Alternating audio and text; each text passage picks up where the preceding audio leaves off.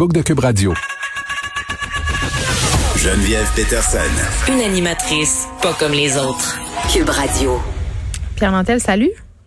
Bonjour Geneviève. Excuse-moi, j'étais en train justement de rédiger mon tweet en réponse à celui de Stephen Guilbault. J'écris Enfin, je prie tous les Québécois de tout parti à la Chambre des communes de soutenir la mise à jour du cadre réglementaire qui en a tant fait fleurir la culture québécoise que de temps perdu.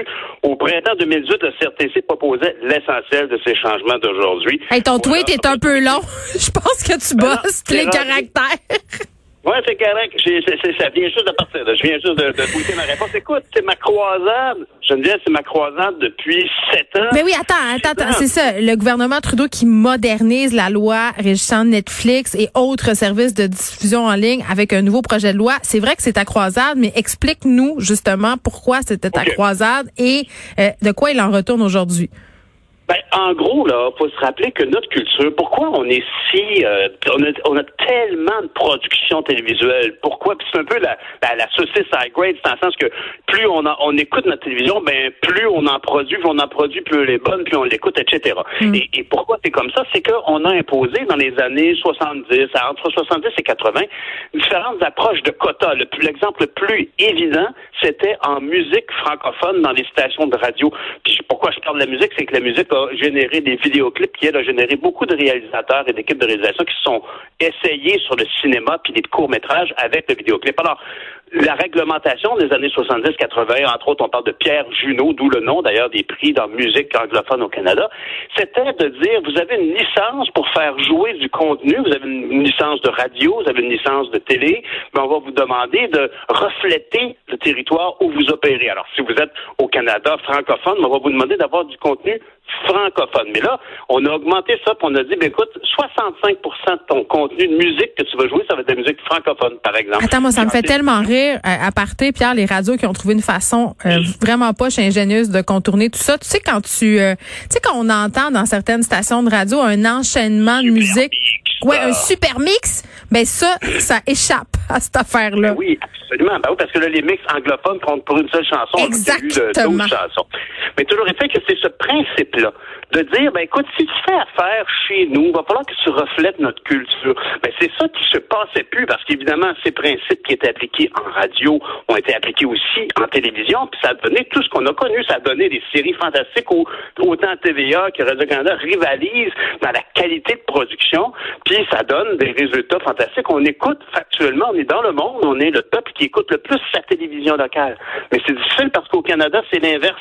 Les Canadiens anglais sont ceux qui écoutent le moins dans le monde leur propre production. Alors, la- les changements de réglementation étaient complexes et puis, évidemment, ça fait très, très, très longtemps qu'on en parle. Il y a eu le rapport Yale. Avant le rapport Yale, il y a eu une consultation du CRTC où tous les milieux impliqués ont dit il faut que les nouveaux géants que tout le monde utilise aujourd'hui, que ce soit euh, Club Illico ou que ce soit Netflix ou, ou Hulu ou Amazon Prime, tous ces nouveaux joueurs qui sont les nouvelles façons d'écouter du contenu en musique, c'est Spotify, c'est Apple Music, c'est Cube Music, toutes ces nouvelles plateformes n'étaient pas visées par ces réglementations-là qui imposaient du contenu local. Hier, je te parlais de cette bonne idée que véhiculait Mélanie Joly sur mettre l'origine géographique des pays des chansons qui jouent.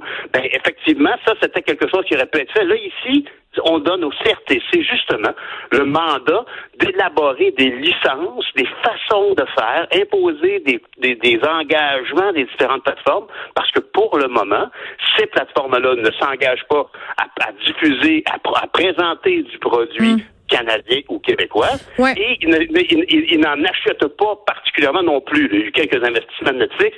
Ouais, Plus mais écoute, écoute, c'est vraiment symbolique. Puis, euh, ce qui m'amène à dire que bon, de, de s'engager à, à diffuser euh, et à mettre de l'avant les contenus euh, par région, là, c'est-à-dire que si euh, t'es Netflix Québec, on s'arrange pour que l'algorithme mette les contenus québécois en évidence. Ça, c'est Ouais. une chose, mais un truc qui est super intéressant avec le projet de loi qui a été euh, déposé, c'est qu'on force les gros joueurs, les web diffuseurs à financer des émissions Absolument. canadiennes, des films, de la musique.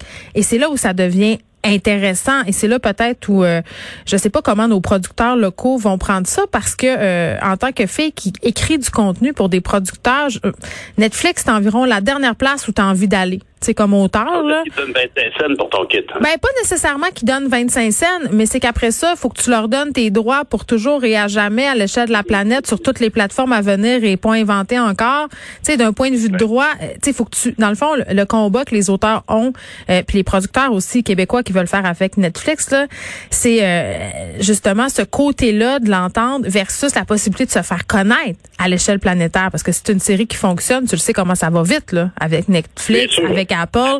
Après ça, c'est une porte d'entrée vers un marché international. Ça, c'est au cœur des préoccupations des producteurs de contenu d'ici, de rendre notre contenu exportable. À un moment donné, il faut pas que ça soit à n'importe quel prix. Ben c'est ça, mais c'est sûr que quand on est déjà investi dans une industrie, dans une dans, une sphère d'activité comme celle-là, comme le Québec l'est, comme plus plusieurs rédacteurs, créateurs, mhm. musiciens, compositeurs, tout ce monde-là, on est déjà impliqué. Donc on a un système qui fonctionne, qui fonctionnait mieux que dans plusieurs endroits du monde. On avait une, une, sorte, une forme de gestion de l'offre et de la demande en produits culturels, et ça marchait bien. C'est sûr que quand quelqu'un arrive et change les règles, ben ou arrive et bouscule le modèle économique, mettons comme Tesla, comment ils vendent leurs voitures hein, dans des boutiques de centres d'achat au lieu d'avoir des concessionnaires sur le boulevard Tachereau, ben je veux dire, ils ont changé un peu la façon de faire. Puis quand on est impliqué dans le monde de l'industrie automobile, ben ça nous préoccupe. Ben nous, en culture, on est très impliqué. On est impliqué au niveau de nos subventions gouvernementales, on est impliqué au niveau de l'écoute, on est impliqué mm. au niveau de la production. Alors dans cette optique-là, ben, évidemment, on, on s'est tous offusqués. Moi, je me souviens d'engueulades des gens notoires avec les gens de Netflix qui ignoraient le fait à quel point le Québec était particulièrement investi dans ce monde-là, dans ce monde de la culture, de cette façon de raconter. Ben oui, absolument. Alors là, évidemment, pourquoi mon tweet fait allusion à tous les députés de tous les partis? C'est que, évidemment, normal, ça a été, toujours été quelque chose de complètement inacceptable, le silence des conservateurs sur le fait qu'il fallait changer cette situation-là. Ben, les conservateurs, ils s'en s'actuent de la culture entre toi puis moi puis de la boîte à bas. Pierre Nantel, honnêtement? Ils sacent peut-être des arts visuels puis du, des, beaux-arts. Mais peut-être pas du cinéma. Leurs parents écoutent aussi District 31 le soir. Ouais, je ne sais pas. Euh, ben peut-être, là, mais les conservateurs de l'Ouest, je pense qu'ils consomment pas mal de culture euh, américaine. Steven Guilbeault ben, sera là. Euh, oui. Steven Guilbeault sera avec Mario Dumont tantôt à 16h45. Et si vous vous intéressez aux élections américaines, je veux juste vous dire que ce soir, on va diffuser sur les ondes de Cube l'émission spéciale de LCN. Ça va être dès 19h. Ça sera sur les élections américaines avec tout plein d'experts. Jean Parisella, Mario Dumont évidemment, Emmanuel Richard Latendresse. Il y aura toutes sortes de collaborateurs vraiment intéressants pour décortiquer tout ça. Ça va être une soirée, en tout cas, qui s'annonce enlevante. Julie Marcoux aussi sera là. Moi, ben, je vais faire ma fondue électorale. On se retrouve demain. Merci d'avoir été là.